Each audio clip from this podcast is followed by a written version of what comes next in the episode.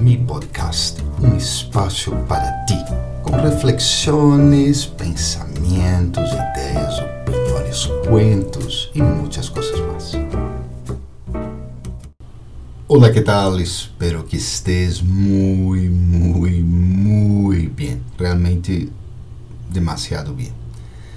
E hoje vou falar de algo de, de que é, espera um pouco A ver. Ah, bueno. Aquí está, ya. Encontré. Voy a hablar de tu mapa de tesoro personal. E é um mapa tão secreto que provavelmente te olvidaste que existia esse tesouro interno e te has passado buscando um tesouro externamente. Não significa que os tesouros externos não sejam valiosos, claro que sim, pero sirven pouco se não tienes acesso ao tesouro interior, porque lo que encuentras dentro de ti fortalece lo que recibes ou creas en el mundo.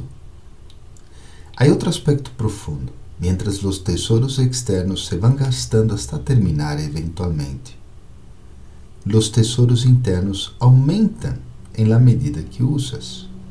E quais são esses tesouros internos, então? São valores, virtudes, qualidades e poderes interiores. Por exemplo, a pontualidade, a paciência, ser organizado, organizada é o poder de afrontar. E como accedes a estes tesouros? Qual é o mapa aí? Bueno, através da reflexão, meditação, ou deixar que esses tesouros ocupem mais tu mente, em pensamentos, sentimentos, emoções utilizando-los diretamente na ação, pero de forma consciente, impartindo a outras pessoas o que vas experimentando em tu ser. Assim que, que te parece hoje escavar estes tesouros, descobri-los, ok?